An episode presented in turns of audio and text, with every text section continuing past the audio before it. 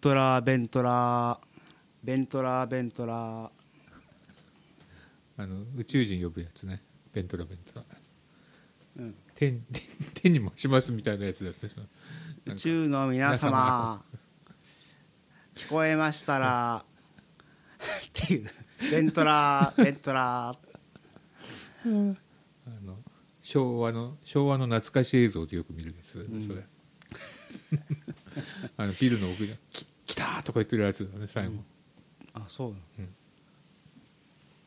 うん。えーっと。年末年始や。年末年始の記憶ってあります？結構ありますあよ本当ですか？俺全然もうとても昔のことみたいな感じがしてもう何も覚えてないです。あのー意外といくつか映画見て、うんうん。あのースパイファミリスパイーあの、うん、うん。コードホワイトね。あのなんか面白いんでしょ、面白かっうん、ぐちゃぐちゃってしても面白いんでしょ？た全部載せて。全部のせ。だけど途中でうんこの神様が出てきて うんこの神様。のシーンだけ絵が違う。全然。作へがー違って、あそうなんだ。めっちゃ気合入ってる。ここは作画に時間かけましたみたいな。さテイストが違うのか。ちょっとやちょっとテイスト変えて、うん。あのなんかパラパラ漫画みたいなかなって思ったら、全然違う絵でなんかなんかうん。結構サイケデリック感っていうか。スパイファミリーなのに？全然違う番組みたいやったそこだけ。違う人が作ったば映画みたいな感じなんだね。よかったよ。うん。スパイファミリーか。よかったよ。いい話だった。いい話だった。あいいですーだねいぶでも俺だいぶ昔のもう一月ぐらい前の話になりますけど。あれさん先月渋谷区行った？いかない。あ行かない。先月もドクターさんのに行ったらあのマツケンサンバを踊ってました。あそう。でなんかロビーで写真撮ってもらった、ああ。それはいいね。うん、えー落語はねあの1月1日に、うん。えー浅草浅草なんだあれは。東洋館に行って、うんうん。えー、と落語とか、えー講談とか、うん。紙切りとか、うんえー漫才とか見てきた、うんうん。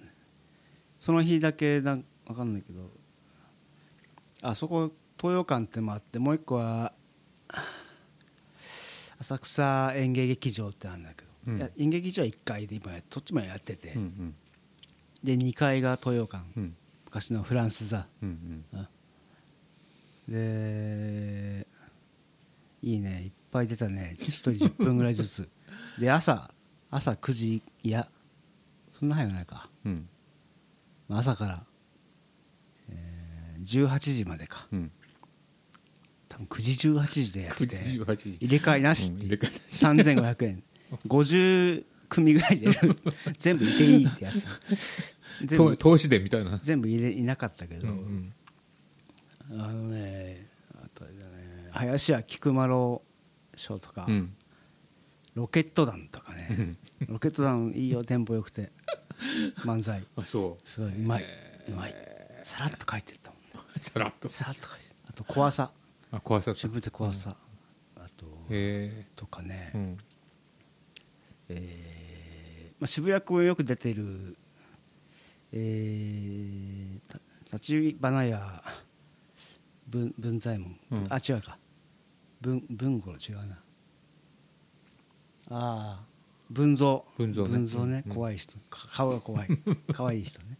あの要町に住んでる人要町に住んでる。あそこの 銭湯に行ってる人ね、うん。えあとは紙切りもね若い人とね、もうあの国宝ぐらいの人が出たな、へえうん、奨楽師匠か。うんえーあと三味線もよかったななんかな。ちちょっと歌ってすごいよかった、すげえよかった。えーもうちょっと夕方までいたら米粒鮭も見えたんだけど俺ちょっと疲れてあのもう春風亭一之輔師匠を見て出てきた、うんうんうんに3時か4時くらい、一之輔よかったね。あそう。そう八天神やってたかな。あおしょお正月だから八天神やってたね、うちのね娘が、気に気に可愛くねえなって言ってて。あの俺もね売れてたから。うん売れたから。売れたからまあ売れてるからアイス食えるようになったん 食ってるんですよ。ハーゲンダッツって言うんだけどって言って。知ってます？とか言って。それ週に売れたからうん。23個。うんそんな食べてんだ。いいな。23個食えるようになったって。で半分残しとくんだって。うん。で置いといて。そうね。次の日「あない!」って言う。うんうん誰が食べたんだ？ってこうやって「えあれお父さんだったの?」って言って。で可愛くない？そこから入る話が入ってあそんなそんな枕なんだ。えで10分ぐらいですごいすごい。えーよかった。あと菊王菊蔵ね、うんうん。菊蔵菊王の息子、うん、で菊王も入ってたんだけど、うんうん。なんか来ない。どうしたんだって、うん。えー今日はどっかのパルコに出てますとか言って めっちゃ元気ですってこと言ってあそうなんだ別に調子が悪いとかじゃなくてただ来ないってただだけダブルブッキングだったっていう、楽しかったよなんか。すげえ満員だった、うんうん普段来ない人もやっぱそうだよね浅草行きたいよね。うん。でこうちょっとうん。子供連れたりとか、うんうん。若い人も来てて、うん。前俺昼間フラッといた時はガラガラだったけどね、満杯になってた。観光プラスみたいな人もいるテレビ出てる人ででね出るからね菊か蔵とか、しね、一之輔うん。小朝うんとか、テレビで名前聞けばねおちょっとそういうやつちょっと見てってみるからもういいかな何言っても笑うっていうかあと三平。相変わらずなんかうんって感じ。うん。うんってなんだろうなっていう。そうか。いい年明け、いいね。うん、そうか。でしたね。それから映画「あのパーフェクト・デイズ」っていうのを見ましてね、うん。ウィム・ベンダースうん。主演は役所広司の。うん。なんかあのーネットとか見ない人なんだよね。で カセット好うんきっていうか、うん。車でカセットガチャってかけて、うん。で掃除の仕事してちょっと金金貯まると居酒屋行くみたいなまあ そんな毎日っていう映画。え？ほとんど毎日こう繰り返しでずっと続いていくっていう。面白かった。なあのーちゃんとなんか居酒屋のおかみさんがいてそれが石川さゆりなんだよ、うん。でなぜか歌うっていうこう まあいるからブルースを歌うっていうね。めっちゃうまいんだけど。そんなんねえよって思って。ちょっと歌ってよってなっちゃそったの元夫がうん三浦知良友和っうんていうねよくわかんない。まあ一家外国人だからい知らないから一家みたいな。なんか何も起こらない映画だった、でそれ怒らないまま終わっていくのうなんでカセット好きだ小説を読む。うん。で寝転んで終わりみたいな朝は缶コーヒー買って仕事へ行くっていうだけを映してる。それで成り立つんだね。成り立ってたね。かっこよかったよ。音楽が使ってるのが、へーう。んオーティス・レディングとか、まああのあのちょっと忘れたけどまあそういううん。うちらのちょっと上ぐらいの人が分かるみたいな町山さんもいいって言ってたけどね。あそう。へそうそうそう。でもともとは TOTO かな？がなんかちょっと渋谷に行かしたトイレを作ってそこでうんうん。CM 作るって始まったんだけど、うんうん。取れ高が良かったからし映画にしたってやつですね。ドイツの映画監督ビブ・メンダース、うん、日本大好き。え TOTO の TOTO が作ってたの？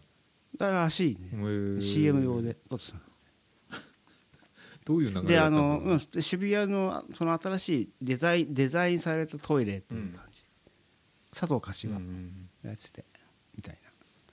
え。知ってるでしょあのかうん。柏さん。柏さんね。柏餅。鳥の鳥のあのこうちょっとパサパサしたとこ？そうそうそう。頭？か柏？柏ね、うん。はい。えっと実家帰った？あ実家帰った。おう。お餅食べた？もう食べた。お餅食べた。食った、うん。お餅食べた子供食べた？子供はあんまり食べてなかっあんま好きじゃない？たあんま子供お餅あなんかでもきなこ餅とか食ってたよ。あのチョコのチロルチョコ じゃなくてそうじゃなくて普通のきなこ。あそう。あの皿舐めてたよこうやって。甘いのが砂糖じゃんそれは。皿舐めんなって叱られてた。そうだね。美味しかったんだろうなと思って。あんま家で出ないからな。犬か 女の子で皿舐めててやばいだろうって言って野生が過ぎる。まだ野た生。野生だね、まあ、1年生って野生精神がないまだ。自制が効かないんだもん、舐めるしかないって思ったの。よしみたいな。面白いお正ね月ね。お正月なんかしました、たこ揚げ。たこ揚げしたんだな。見た。見た見た、そう。見たた。こ揚げ見た。たこ揚げ見たね。やるんだな最近のタコってすぐ上がるんだねあれね。カイトだから、うん。なんかスッて上がってるよね。俺は作ったよ。うんそうそうそう紙で和紙と、ね。全然飛ばねえんだよあれ。そうそうそう自分であの竹うん。こう割って。割ってね。こうそいうんそいで。やったやった。何角形だった？四角。四角のを作ったりとかいろいろやって、うん。であの足のひれつけて。そうそうそうそうヒレっていうか ヒレね。うん。足というか。ひれひれつけて、あのヒレそのヒレヒレなのか足なのか、うん。あの長さが微妙なんだよねあれね、うんうんそうこうそうそうそう。上がるか上がら横ないにこうねぐかみたいな。らぐらして。でもやっぱ子供、うん飛ぶと飛ぶんだよね結構ね。乗っちゃうとね。うんなんかでもあんまやっぱゲイラカイトはめっちゃ飛ぶっていう、上の方ビュー行くすごいよねあれね。でどうかプチって切れて飛んでっちゃうね、ううん。そういうのやったよね。昔は電線に引っかかるとかよく言ってた。俺はそう田舎だったから河原のグラウンドとかだったら風も強いし紐もブワーってくね作って長くやって。この辺の都会の子はそんなできないから。公園ぐらいでね。うん飛ばせないもんねそんなね。うん。やっぱり田舎の良さ。うん。うん。やっぱ田舎の良さ。まあ田舎に子供が今いないって話があるけどねそれね。うん。そうですか。そんな感じだね。うん。はい。昨日あの東京都博物館に子供たちを連れてったんですよ、えー。うん、なんか暇そうにして3連休で暇そうにしてたから。東博よく行くね。東博。そうね東博好きで行っちゃうんだけど、うん、やっぱ子供はつまんないみたいなねやっぱ。つまんねえよ。東博が一番地味だよ。地味だけどさ展示物は多いしさあのー疲れたって言ってた、うん、ちょっと大人向けだよね。やっぱ。でうちでうちの奥さんが渋すぎるって言って渋いよ。俺も渋いと思う まあ恐竜とかの方がいいよ、ねやっぱ恐竜とかの方が良かったかと思ってさ、そりゃそうだよ、ああと思って。うん、東博子供ただだしなと思って。そっか。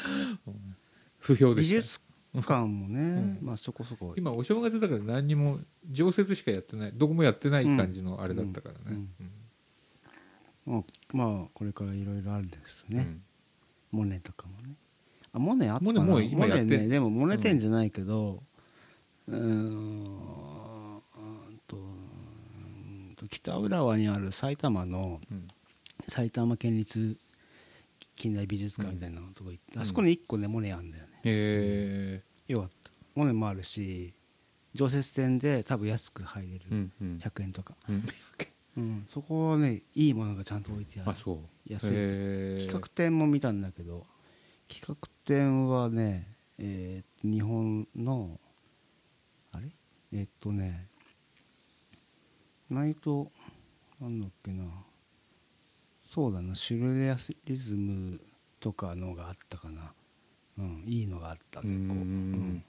ちゃんと見せてたなんか。うん。そうそうそうそう。うん。なかなかいいのがあったけど。まだやってるまだやって。るうん、でも常設展がねのあのついでに見れるじゃん、うんうん。そこにあるのが結構お宝級のでね いいですよ。あそうなんだ。日本画もあって。え。ー薄く鳥が描いてあるでっかい、うん。でっかいこう屏風絵みたいな、薄い鳥みたいなのがすごい見事な、え。ー壁一面ぐらいでかいんだあけどそんなのあるん。だあれはちょっと見た方がいい。かもいいもんが置いてあったよ。シャガールもあるし。うん。うん。さすがさすが北浦和。元埼玉大学あった場所なんだよあそうなんだ。そこが公園になってて。あそうか。うん。なんかオブジェとかも結構いいのあったよ、うん、こんな感じのあのーはい。やるか。やるか。洗い後吾妻宏のごご丁目ラジオ。ちょっと今日はテクイチこうかな。新春三章シ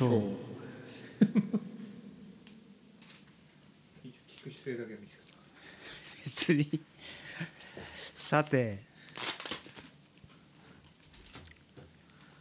じゃあコーナーいきますか。せーの。洗い子ゼミ。これジングル作んなきゃね。まだ作ってないっていう。はい、えーっと今ヘーゲル読んでるんだけど、ヘーゲルの美学講義。ねだいぶ俺が疲れ切っちゃってるからね。どんどん読んで、はい。すいません。こんなの。すいません、読めばいいんだから、うん、読みはいいんだけどえーっと今日からね、うん。第2部になるんですよ。お。全体の中の第1部第2部第3部あるのうちのん。第2部、一巻ので一巻の第二部。違う違う違う、はい。全体全体の二部なん3だ巻、うんあまとめての2部。あそうななので2部は1巻があとね結構後半で、うん。2巻にも続きますよ。うなんだ。と。そういうことなんでちょっと見通しからいくね。うん。うん、結構こうあるんだけどさあのー第2部っていうのはでかいうん。大枠ね、うん。そのうちのえっ、とえっ、とねえー理想美の特殊な形態への発展っていうのが第2部なんですよ、はい。お大きなうん。大、タイトル。そのうち3つに分かれていると。うん。で3つに分かれているのはそのあれですよ。ヘーゲルが美術,、えー美術あ芸術形式として3つ言ってたんですけど、うんまあ、これまでだ、まあ、だごめんなさい。あの戻って第1部今までではうん。大きく言うと何を言ってたか。し。というとあの詩も含まれるけど、あの美とは何か、で美美のうちの理想美っていうことをずっと話してきたんですよね、はい。はい。理想美。理想美美の理念をぎ実現した理想的な芸術美のあり方をなこう今までみ、うん。やってきた。だから概念の話でしたよね、うん。っていう、はい、理想美って何ですかっていうのを散々考えてきた、はい。はい、でこっからはうーんもうちょっとそれをもっと細かく見ていこうっていうコーナーになってるんです、具体例を挙げながらね、うんはい、だからあのうーん。まあのもうちょっとだからざっとこう見てたのをうーん各駅停車で見ていこうかって。小散歩的な レベルがわかるかな、かるわかる。なんかニュアンス？大山そうなるんだよ。大山で降りるみたいな感じ。今までだからうん。地図見てましたみたいな、実際行ってみようって感じ。なるほどなるほど。なんだよ。フィールドに出るみたいな感じ。そうそうそう。書を捨てよう、ね。で、えーそんで俺から3つの言ってたのなんだっけ？えっと象徴的芸術形式っていうのがあるって言ったよね、うん象徴的。はい。ギリシャローマの美術、まよじゃな前うんって感じ、ざっくりだよ時間的うんうん。そうそう捉えてるうんってだけだけど。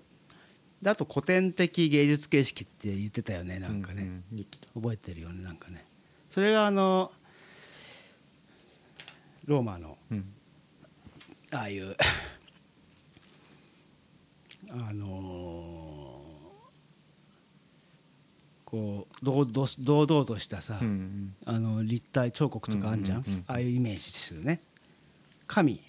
神の描いたりするけどさ、うんあとしそのギリシャ神話とかうん。出てくる神様たち、うん。あんなイメージが古典的芸術形式だよねっていう。ああはい。あの、うん。そうまあなんだろう。つまりその、うん、神様の性格をしっかりと表したうん。芸術がそこで完成されたと、うん。まあ、統一されたってよく使ってるけど言葉ではさ。ですと。でその後のもう一個芸術形式その次の段階に行くとその統一されたものがあの、えー外面と内面というふうに分けて考える人間的な人間の自由な精神によって分けて考えて、えーそれによって作られる芸術。そうすると作っていくと あの外面外形という形目に見えるものうん。だ、うん、とからあの飛び出る、うん。うん、そこだけでは収まらなうん。い精神みたいなものを表現する時代になってくる、うん。それがロマン的芸術形式と呼んでいるんですよねって。だから詩とか言ったでしょ、うん。歌とかさ音楽とか、うん。ああいう見えに見えないもので表現するようになってくるっていうのは、あの内なるすあの自由な、えー確立した個人がかん、思うその精神的なものを表現するためにそうなってた。だから分かれていったと、うん形から離れていって、内面と外面が分かれてでで今度はこのうん精神的なものが表現するので外面外外形的なものではもう収まらないから、うん。逆に自分に戻ってくるっていう感覚だったよね。っていう話したよね。一周して戻ってくるそうそうそう、でそれの繰り返しによるものがうん行って帰ってきてまた出て行って帰ってくるっていうそれによってあの芸術というものが、あの新たなうん。段階になるっていう話に来たんで、うん。そこまで分かりやすかった。分かる、うんこれ。わかるわかる。うん、そんな感じだったよね。それがしどろもどろになってやった部分だとそう今の一瞬で終わったけど まあ。一瞬終わった。そういうことやってきましたよね、うん。うん。やってきた。っていうことを最初に言ってますよ。えーで、えーでですね分かりましたと。うん。そして、えーじゃあもう一回この3つの形式一個一個。うん。はい。あのいよいよ具体的に見ていきましょうっていうので、えー第2部の第2部は3つに分かれていますそれは今別にそんな難しくなくて、うん。今言った3つの形式について話すから3つに分けたってことだよね、象徴と、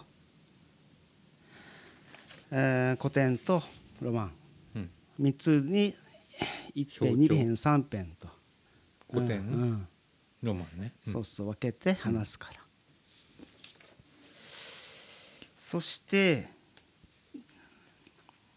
でまずはじゃあ象徴的芸術形式の話をします、うんうんはいじゃあ象徴とは何でしょうか？まず。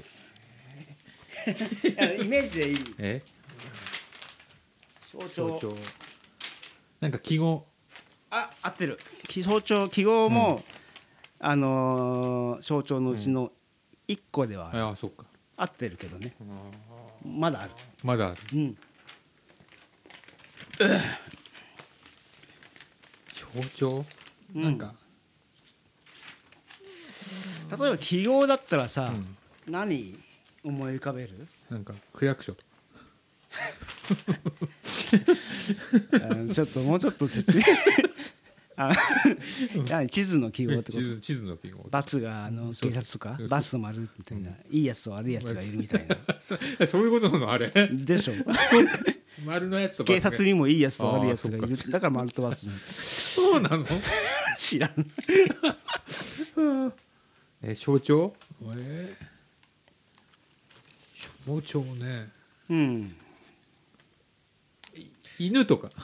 ああいいんじゃない？動動物とかさじゃあ犬ってさ犬じゃん。うん、犬性でも犬犬からそう犬から考える犬犬性、うん。犬っぽい人とか言うじゃん、うん。うん。そういう時のも象徴っていうふうに考えていいよね。あー。特徴？特徴なんか犬の犬らしさとか、うん。うんうんうん。猫らしさとか、そうそうそういうのも象徴と言える、うん象徴のうちの何かの段階と言えるって感じなんだよね。あとまだあるかね。なんか象徴。ヒントヒント何でもいいよ自分で思ったら。象徴。じゃあ動物が1個あるでしょ、だなんかのマーク記号がね、なんかなんかひまあなんか男と女とかそういうのは違う、だうん、それでもいいんじゃない、うん。男性女性とか。うん、そうそうそう。つまりあおまあいいよ。じゃあ目に見える何かどれでも象徴足りうるよね、うん。なるうる。と思うよね、何でもいいかもしれない。よねっていう、そうそう。それはだからあのーまあそんな感じなんだよ。いや本当だからこれっていうのは、さあのそれじゃないとはない感じだよね。っていうあそれでは内観みたいな。それじゃないとは言い切れないものでもいいし、うん。でもわ明らかにこれはなんかの象徴っていうのもあるじゃん。三角形。うん。三位一体。うん。キリスト教とかさ、あー。あれを表してでしょ？神の父と精霊とかさ、うん。うん。そうそう。三角形なんか本当そうだよね。えー、じゃあまあ犬であとないいけど三浦淳さんがあの車止めみたいなやつも。こうおちんちんに似てるみたいなあそうそう考えればそうかもしれない,、そうん、そうそうそうそうそう。ライオンってどう？ライオン。ライオンは何を象徴するって？強強さ。強さとか。うんうん。あー。あるじゃん。うんある。だけどライオンって強さだけじゃなくない、うん。いやないと思う。ライというか強さってライオンだけが示さ他のもんでも強さってなくない？ですか、あると思うついなんか角の生えた牛でもうん。いいじゃんっていう、そういうさなんか象徴っていうのは、うん。曖昧なんだよってことをまず押さえとこうっていう感じなんだよ。曖昧さがある。これとも言えますよ、うん。でも他にも言えるし、別のイメージも出るよね、っていうのが象徴っていうふわっとした曖昧さを持った性格のものと捉えたらいいんじゃないってまず言うんですよ、うん。ああめっちゃわかるね。めっちゃわかるでしょ、うん。そうそう、うん、俺3回読んだから俺 って言ってますよ、うんなるほど。うん。ちゃんと言ってる、あと他にさなんかあのなんだろう。これがものが何かを別のものを指し示すとかあるじゃん、うんうん。そういう場合、うんさっきの役所の記記号とかそうだよね。役所ってどんな記号なの？役所知らないけど。言わ知ってよ。どんな？今調べてみていいけど。ソースがないのか。ない。役所。エビデンスがねえのか。役所の。役所工事の、ま、か顔が書いてあるじゃん。うん。いいよ。別にそれでいいよ。そうだなんで？もそれでわかるじゃんね。役所工あ役所工事役所工事になっちゃうじゃん なんかそういう役所のし小さい道の役所工事みたいじゃん綾野工事みたいあ役所工事な武者の工役事さん。役所工事はこういうマーク。二重丸。じゃあいい人二重丸しかいない二重丸で外枠が太い。あちょっとじゃあ面の皮が厚いんじゃないの？かあこれ市役所。特別区の市役所はうん。どうも外がまあ二重あの太いっぽい、あそうか。うん、特別区ってことなんだろううな、ん。ちょっとえーちょっと炭の量を増やしてあげたって感じ。そうですね、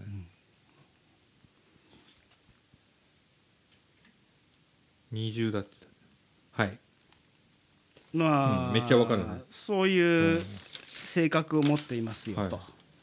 他にやさ比喩ってもあるんだよね。うん比喩何々のようだって使いますよねよくね、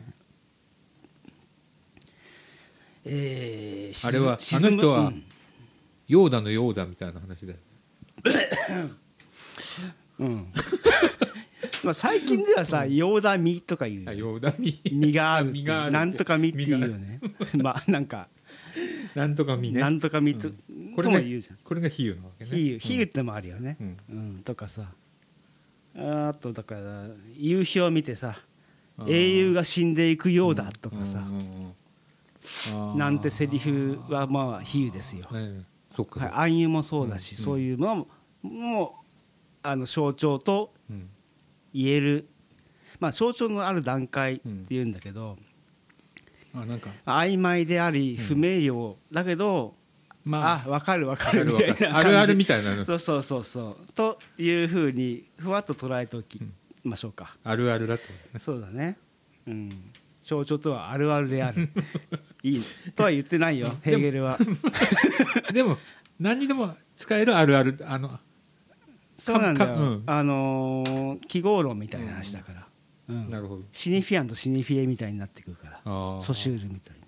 そこまで言ってないけど、でうーんまあそんな性格ぐらいにとどめておきましょうか、次、はい。えーでこっからはでもいっぱいほら今話広がっちゃうから、うんえー芸術に関連したものだけを見ていきましょうか、うんうん。でしかも、うん、分かりやすく言うために、えー世界中にある大きな宗教うん。を挙げて、その中の宗教の中の芸術的な部分を見ていこうか。へえというわけでえーっとねうんとこっからまあこの後の章の話が3つに分けますけど、うん。えっとねああそっか。ごめんごめん。今ちょっと話したけど、この章立てって書いてあるのは無意識の象徴表現。1個ね。うん。無意識の象徴。無意識。む次は公園。高い低いの高いに遠いって書くんですけど公園な象徴表現っていうのがあるとで3つ目が意識的な象徴表現がある。はい。としています。で今日やるのは無意識の象徴表現。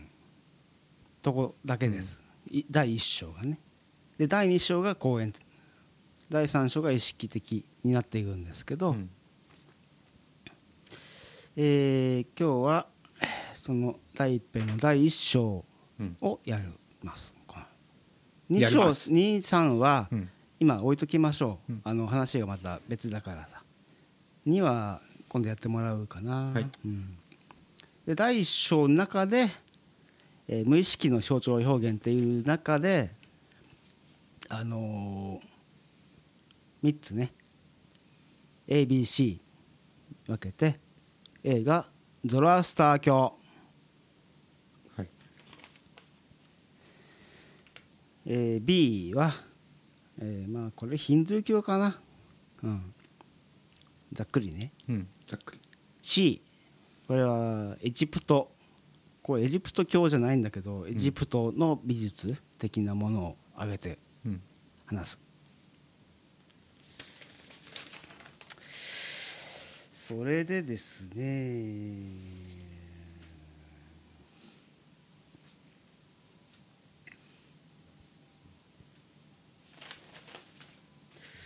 ゾラスター教のことを指してね意味と形態の直接の統一っていうふうにタイトルつけてるんですよ、うん。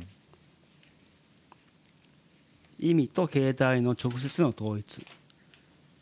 これなんでこんなふうに呼んでると思う？なんか。なんでこんななんか難しい。ね。え わかんない。あ全然わかんない。というのは、この人はさだから、うん、あだから意味形態っていうのは外部と内部の話だよね、うん。意味って内,、ん。内部内面だよね。形態は外外形だよね、うん。で2つ分けてさ考えてんの、うん。だよね。うん。ヘーゲルは近代の人だし、哲学的に美学的に内面と外面の話をいつもしてるじゃない。うん。2つ分かれてからそれを統一するのがうん。真の芸術だっていう立場だから、ね。直接の統一っていうのはここに書いてあるのは分かれてね、うん。ないんだよって。分かれてる分かれるっていうふうに考える以前の話うん。時代のだったんだよって言いたいからこう言ってる。あ近代的じゃないってことだよね逆に言うとね。そうそうそうあだからあのほら最初に言ったあのー古典的芸術形式でやっと合致するわけでしょ、うんうんうんうんその前だから、分かれてもいないんだ、うん。うんまあごっちゃ分みたいな。かれるっていう考えもないっていうニュアンスを出してきてると思ってなるほどねドロアスター教は分かれてないんですよ。うん。何が分かれてきてないか。ゾロアスター教っていうのはえー、っとねオルマズドっていうね最高神がいるんだよ、俺マジだうん、それは光の神。光とか火、うん。光。最高、光最高。光最高えっと別の文献だとアフラマズダとも呼ぶ。最高神なんです。うん。そこを目指せばいいです。人々の生活毎日はそのうん。光を、光とかそのまあまあすげえなんかいいいい人善善とつながってんだよね、うん。光がね。うん。良い行いをしていけばいいっていう結構単純なうん。感じで、まあ、一方には闇がいるよね、闇の神みたいにいるんですよ。闇の支配者うん。アーリマンっていうのがいるんで。単純世界だよ結構ね、二元論みたいな感じ。うん。だからバットマンみたいなことじゃないから。完全バットマンリターンズとかじゃないから。ああいう複雑なあれじゃないからさ。わかりやすい。マーベルじゃん、うんとかああいうんじゃないからもう、うんもっともっと単純すげえ単純って思っていいもんと悪いもんってみたたいな。あのそうもうだからデビルマンとかもあんな複雑じゃない。から仮面ライダーとかああいう複雑じゃない。うん。とにかくめっちゃかっこいい神おるやんっていう、うん。それに従ってそこを目指して世界を良くしていこうぜっていう。人にもよくししようぜみたいな、うん、感じ？うん。ですよっていう。えーゾロアスターってそんな競競技なんだ？競技っていうか。ちょっと詳しくは読んで、うん。今、はいあの俺は今日はがうんわかりました。すげえはい。ザクザクやるから、ザクザクうん、それは違うとかって言われることも言うかもしれません。というわけでうん今さ言ったので言うとですねもう答え出てんだけど、うん。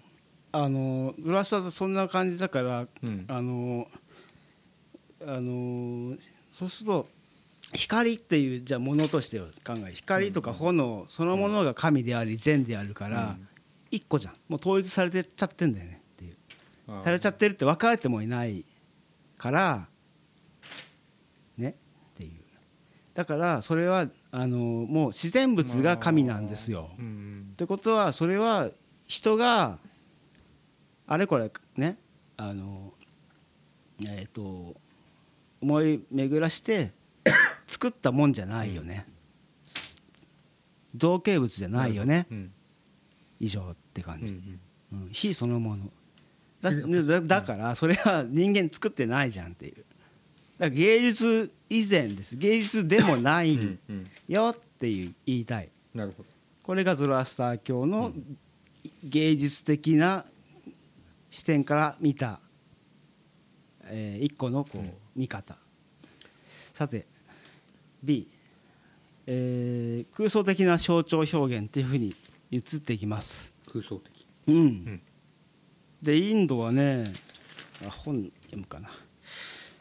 あのーちょっと待ってね。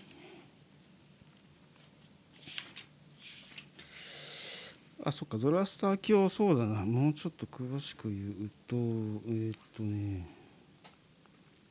まあそうゾラスター教はそういうふうな感じでその人に対しては宗教的な義務としてうん。まあいい行動をしましょうみたいな。そうするとあの自然物のうちにそれはもう実現できてますよみたいな感じで。うーんさて次 B はですね B の段階になると、うん意識があのうん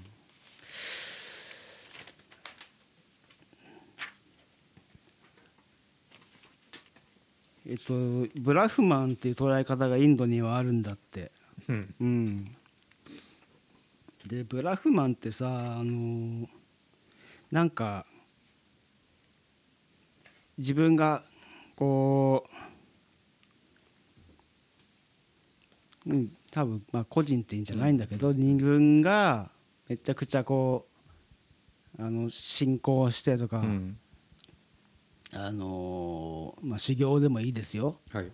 なんかして、まあ、やっぱりここでも神との合一することが目的みたいなこう宗教観ってあるんだけど、ブラフマンっていうね、まあ、ブラフマンっていう何か。うん。本当にねこれはねあの形がないものなんですよ。うん。まあ、でも神として例えば言ってもいいんだけどそれと自己が合一するのが最高地点みたいな、うん。あの宗教観があってそれはねなんかねうーん例えば瞑想めっちゃしてさ、うん。とかそれでこう悟ったみたいな状態とかさうん。例えばですよ。うんそういうそういうなんか状態状態と言ってもいいようなうん。何か、それが最高みたいなことがある、うん。うん。それっていうのは形に全然なってないんですよ、うんブラフマンっていうのは、うん。なんかのこう状態なん state って、うん。そういうのがあってこう 目に見えないんですよ。笑わないでほしいけど、うん。本当そういうのがあってなんか具体的な神様の像とかがないけどそういう自己とブラフマン同一がめっちゃいいみたいなのがある、一方である。うん。そしてでもインドの神様っていっぱいいるんだけど、うん。あのーそのさあのなんかねその造形がね結構グロテスクなんですよね、なんかわかるかな？手がいっぱいあったりとかさ、顔がいっぱいあるとかさ、めちゃくちゃなわけ。うん。なあるかいっていう。うん。ね。そういうところでめちゃくちゃなあのブラフマンと別の話ね、うんそれはその形にしてるしさ、うん。よくお祭りでも像その神の像あのねぶたみたいにして作ったりとかして、うんお祭りやよくやるんだけど、うん。そんな神様がいっぱいおるね、うん。すげえいる。うん。でその辺がちょっともうちょっとうーんヘーゲルからするとキリスト教的ななんか綺麗な出来上がった宗教世界とは違うあまりにも違うんで、ちょっとびっくりしちゃってる おーってこれは何なんだっていう感じ感想が出て 出てきてるんですよ。後でこう見といてビシュヌとかシバとかさ、うんうんカーリーとかさ、うえーみたいなのがいるんだよ、鬼みたいなのが。それがちょっと、オフってなってるオフってなってるこんなのあんだみたいな。そうそうそういうのでもうちょっとなくないっていう。それ芸術じゃなくないっていう 感じなんだよ。でまた他にはあって理由があって神話ってあるんだけどさうん女子誌でラーマヤーンとかあるんだけどその神話のね結構突拍子もないことなんだよ。神様がさなんかなんかあのなんだっけな。あの例えばね。まあ子供を産んだらさなんかよく、まあ、神様の神話って子供を産むじゃん、でしでそれがか、まあ、神になってまた生まれたってよくあるじゃん。なんか。うんうん。大体そういうの世界中そんな感じなんだけど、まあ、そうだけどもそれにしてもインドの神話は突拍子もないしありえなくねみたいな。6, 6万人子供ができてさそれがかぼかぼちゃとしてこの世に出てくるんだってそれが生成バターの入った壺の中へ育てられて屈強な男に成長するとかさ、わけわかんないわけで何ね言ってんだ何言ってんだって思っちゃってるんだよ、うん。イリュージョンだよね。イリュージョンも過ぎるんだよ、うん。うん。でちょっと読むかこれ。さてある日ザガルザガルって神様一頭の馬を生贄として捧げるが蛇に姿を変えたビシュヌに近づくとビシュヌはその息で彼らを焼き尽くし灰にしてしまう。長い時が経ちザガルの孫でアサマンジャの息子にあたる光り輝くアンシュマンがようやく6万人の叔父と 犠牲獣を探す旅に出る。彼ら彼は実際に馬と芝と灰の山にぶつかるが鳥の王ガルダに聖ガンガン流れが天から灰の山に注がれれば親族が息を吹き返すことはないと教えられる、そこでカタギナ・アンシュマンはヒマバンの頂上で3万2千年にわたって厳しい苦行に励むが虚しい、虚しい彼のむ難行も息子ドゥイリバの3万年の難行もさ 何の聞きもも表さない。ドゥイリバの息子のイジョブ・バギラタのもう千年の苦行の後にようやく大成果がもたらされる、今やガンガ川が天から落下しそれが大地を打ち砕かないように芝が頭を差し出し水は芝の巻き毛の中を流れ下る、うん。そこでガンガ川をこの巻き毛の外へ流し出すためにバギラタの新たな苦行が必要となる、ついにガンガは6つの流れとなって溢れ出しバギラタは大変な苦労の末に7つ目の流れを天に昇った6万人の叔父のもとへ率いていき自ら後々まで民を平和に支配します。もうすごくてね。すごいね。今 で何すごいんだけど、これに比べてまあギリシャのとかのさ、うん。神様の足は、うん。まあ、めっちゃすちょっといそうだけどもここまではやばくないっていう、うん ここまでトリッピーじゃないと言いたいんです、うんうんなるほど。うん。ああでまあとはいえですねインドの神話にもですね、あのちょっとはよくねかあいいのいいのあるようんまあ、うん。まあいいんじゃないかなって、うん。でこういやまあ、さっきもちょっと出てきたけどそこにはあの清めとか悔い改めっていう思想がちょっとあると。うん。例えばその長々と懺悔したりさ3万年も修行してとかうん。長い瞑想の表現が一つね試みとしてなされているねっていうふうに評価しています、はい、とはいえね とはいえね描写がえぐすぎてあのよくヨーロッパの言語に訳されてたりすするんですよ。あのインドのラーマヤナとかね。だけどあのその訳してるねヨーロッパ人もねあのあまりにもえぐい卑猥な表現なんでこれは書けないって言って書かなかった部分があるっていう話もあしてました。これは卑猥だとかさなんかリンガがヨーニとかなんかさえぐいんだって。めっちゃグロテスクやんけってちょっと生理的に受け付けない感がすごいある。ヘーゲルは。そえヨーロッパ人がね。うんうん。エログロもうちょっと無理っすみたいなあれなんだね。うん。ちょっとこれは発禁じゃないかなみたいなこともああったみたいだよなんか。発禁っていうかそうシュレーゲルっていう人もね、かまあ、訳したりしてるんだけど、グロテスクなところはね翻訳しなかったとかあ 読んで嫌だなって思っちゃったんだちょっと飛ばしちゃったうん。うちょっと読む言って、うん。閉じようみたいなあれだったの。うん。そういうらしい、がインド面白いでしょ面白い。めっちゃ面白いね。ゃって捉えてるんだよ、うんうん。でもちょっといいとこあるっていうのは、うん。ちょっとキリスト教によるじゃん、うん。うん懺悔とかさ修行して、よるなんかこう綺麗のうちにうん。成就っていう、とこはまあ一いいかな。個成功してっかなっていう、そういう捉え方なんだよ。あめっちゃ面白いね。で C で、めっちゃそれで今度 C はね本来の象徴表現と題しています。これがエジプトの話するの。エジプトって言えばなんでしょう？ピラミッド。スフィンクス。ですよね、でですね。まあ確かにあのちょっと今パッとのイメージで。イメージでさポンポンポンってあると。うん大体同じだもんねこうね。でドラスターちょっとわけわかんないでしょ、身近じゃない、インドはちょっとトリッピーだって。わかるじゃん、うん。サイケなっていううか、あのエジプトはなんかしっかりしてそうじゃあそうんそう。そのまんまみたいな。吉村教授みたいなこう調査によくみんなが行ってて、うん。うん。調査好きの人に好かれる的な、なんつうか。さあ理解できるみたいな。そうそう、ん。理解しやすいんだと思うんだよ、でまず死生観から見ようかっていう、あれあのミイラといえばあれじゃない？エジプトといえばミイラ。うんでしょう、あれなんであれことする？なんかうん。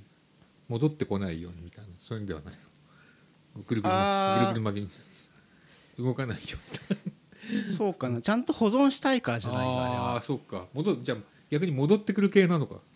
うん、戻るということじゃなくて、うん。肉体は滅びるんです。うん。そっから、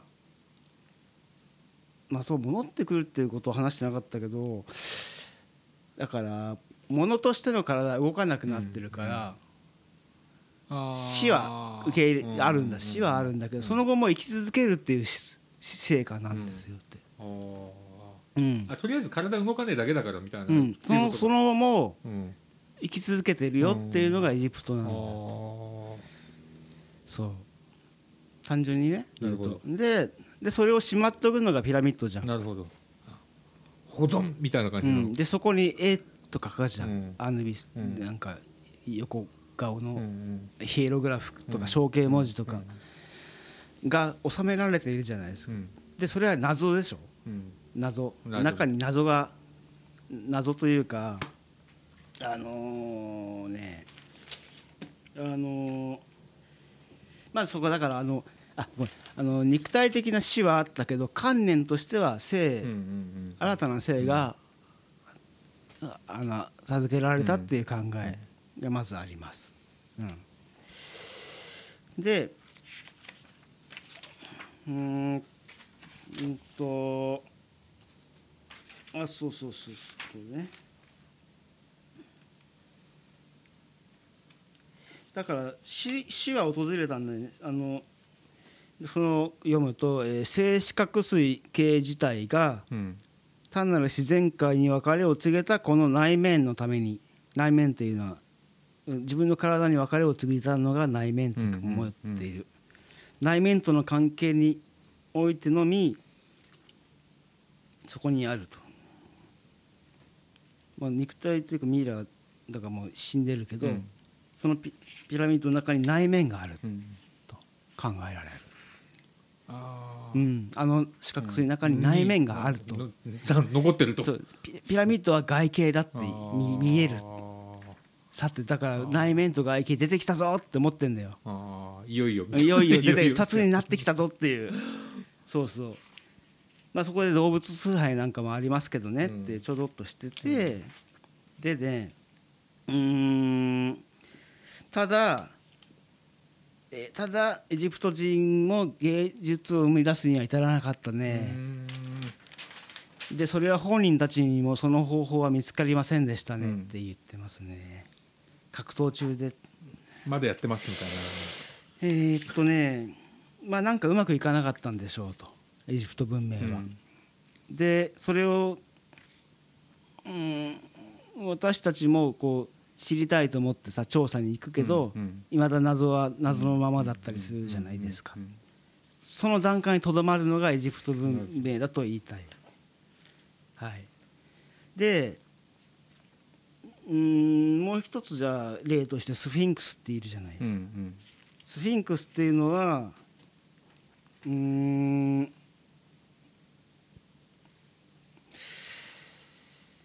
えー横たわった動物の体の上に人間の半上半身をくっつけるというのが定型で時折お牛の頭部がつくこともあるが大抵は人間の女性の頭がつきます、これを見て不明不明瞭な動物の力強さを超えて人間の精神が立ち上がろうとしてはいるうんが精神の自由と銅の形が完全な表現を得るには至らずうんやっていない、うん。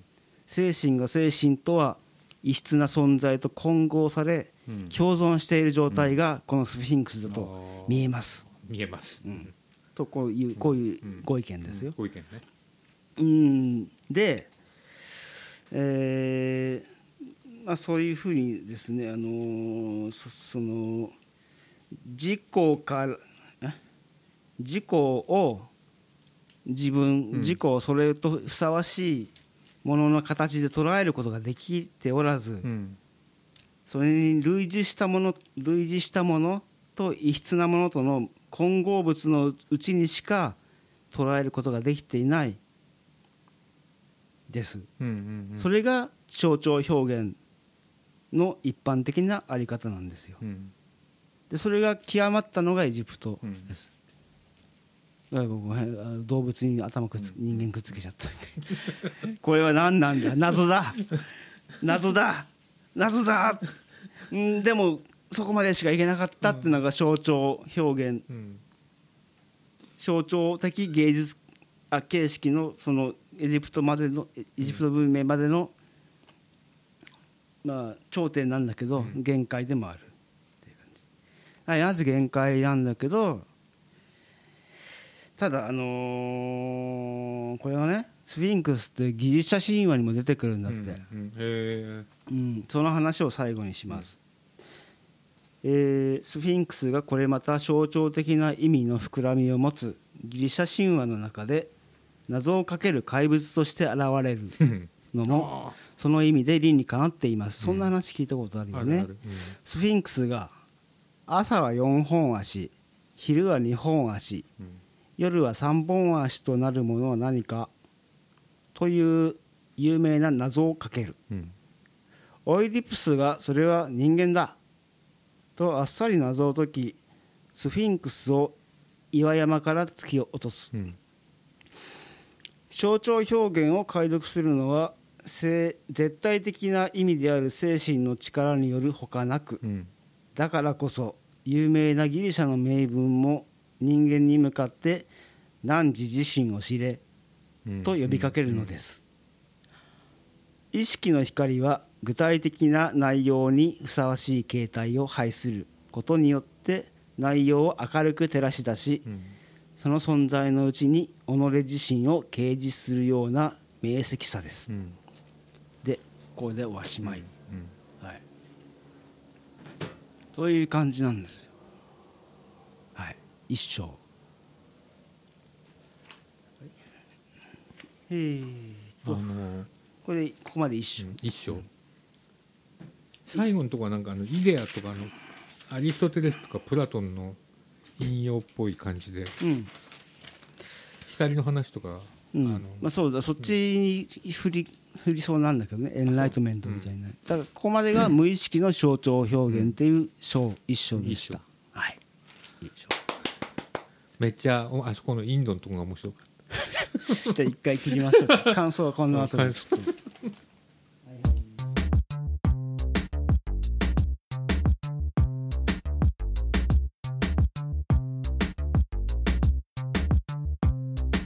やめっちゃ面白かったありがとうございました。これね絶対あのもうもうすぐロフトプラスワンいけるよこれなら、そっか、うん、なんかでも遊びであのやってもいいから 二人で。貸し切り？貸し切りね。あのロそうさっきさ、うん。さっきさその辺にさその辺に3万5千円で倉庫貸すっていうとこあって月。あのそあの車車あの倉庫って書いてあったけど何にもないと、あうん。ーなんかやっぱ絵が映ってると思うとさうん。疲れ方違うから そうだね喋んなくなっうんちゃうと思う、うん。なんか。これだからい けるみたい毎回映像や配信したじゃん。緊張したもんね。そうだね。映ってるって思うだけでちょっと嫌になる時あるよあとね編集できないからあさーそうだねそうだね、うん。配信は。おしまいだからねだってさっきだってやばいもん。結構あまあやばかない、うん、やばくはないと思う。でもなんだろう自分でへこみそうだからな。このぐらいの規模がいいよね、はい、そうですねそうです。これがブロードキャストっていうかさうん。なんかさ、うん。ラジオのちね番組だったらもっと気を使うもんね、うん。いや全然気使うと思う。もっと気使って喋ると思う。あともっと準備めっちゃするし。ね。いや そうね、うん、そう。い準備や新井さんの準備もう完璧ですよはっきり言って。俺はもう今日ああいい話聞いたなと思って、分かりやすかったうん、です分かりやすかっためっちゃ。でももともとのやつも分かりやすい部分に入ってきたから、うん。今後は、うん、これは。大丈夫じゃない？大丈夫か。いけんのか？いけんのかい？そっか。そうそうそう。分かんないとこ飛ばしていいかどうしたらいいかあ分かんないって言ったら俺も結構飛ばしたもん。あそう。ここうん、いいや。って分かるとこから食べておうと食べ柔らかいとこかいとこから行くみたいな。食べて。でもう一周二周目で、あここもちょ食えんちょっとだみたいな。食えんなと。うん。か3周目であこっちもちょっと食えたと。か、そんな感じ。あ目玉って食えんだみたいな全部食えてないから。大丈夫 もし俺が全部パッて見て分かったら、うん。ヘーゲルだから。そうだね。そうだそうだね。お前ヘーゲルってことになっちゃうよ、もう同同化しちゃうから。どうかね。同一化。完全一致ね。あの、うん。あのエヴァになっちゃうからさ。溶け溶けちゃうか溶けちゃうからね。そうね。らあーって。あー。なんかなんだっけあれなんつうの？ねあの、LCL うん、そうそう、うえなんか液体になっちゃう。液体になっちゃうねそうじゃないから、うん。俺はヘーゲルじゃないってことね。そうね、うん。そうそうそう。そういう本なんですか？俺はヘーゲルじゃない。い。何言ってもいいじゃん。別にいいんじゃないそれで。だから、うん。あそういうコラワンコーナーコラムぐらい、うん。俺はヘーゲルじゃない。じゃない。毎回それを確認する何か。俺はヘーゲルではなかったっていうこと。を、最後に言えばいいんですよ。今日はコーラを飲んだ俺はヘーゲルじゃない。なんか指摘じゃないですか。いや指摘だけどさ。今日は昼起きた。俺はヘーゲルじゃなかった。じゃなかったってとこがいいな。そうね。でもヘーゲルは昼起きるんじゃない？案外。案外ね、うんきちんとした生活だよね、うん。3食食って。三食食って。3が好きだから。すごいよね。その3ね,、ね。いやいやいやいやいや。じゃあまあ今日はね だいぶ、だいぶエネルギー使ったから。甘いもの食べた方がいいねきっと。そうだね。糖を糖分糖糖分入れた方がいい。すっげえ今もうヘロヘロ。面白いんだけど、すげえ面白いんだけどその、なんか乖離してるわけだよ、うん。なんか脳汁出てんだけど、もう体はもうヘロヘロになっていってこう多分そろそろ、うん。あの神と合一できそうっていう。ピラミッドの中に入れられちゃいそうブラフマンと合一できそう。螺旋の階段を登っていくよ。な やばいな。やばい。ブラフマンのブラフとブラフって違うのかな？え？ブラフ？ブラフ？って言葉あるじゃない？知らない。うんあブラフって知らないわあ。今まあいいか。なんていうの？ブラフってあるんだ。なんか。なんか違うのかなと思って聞いてた。へえブラフマンとさブラフマーっていうのとさ、うん違うんだよね。ブラフってなんていう？のうん。ブラフは直訳すると嘘という意味になりますね。ああそれとは違うと思う。うん違うのかな？英語じゃない？それは、何語？うーん。わかんない。ブラフの意味。はったりとかね。えー強いあー知らない、ん。違うとこあ英語だ。ね英語でしょ。うん。It was obvious he was bluffing. 彼がはったりで騙していることは明白だったの。なんかポーカーとかで俺すげえ手持ってるよみたいなのをブラフって。これはあの v BLUF だから、うん。あっちのインドのは R だからあそっか。BR だから違う、違うね。ね。関係ない。違いますね。はい。まあなんかラップに使ってみてライム作るときに。ブラフマンブラフってなんか言って。ブラブラブラブラっつってこう。というわけで、はい。えー今日はこれぐらいで、えーお相手あこ聞きたい。時ありがとうございました。あのー舌が痙攣してきたんでもうやめます、はい。えーここまでのお相手は新井豪と吾妻宏でした。ごきげんよう。チャオ Thank you.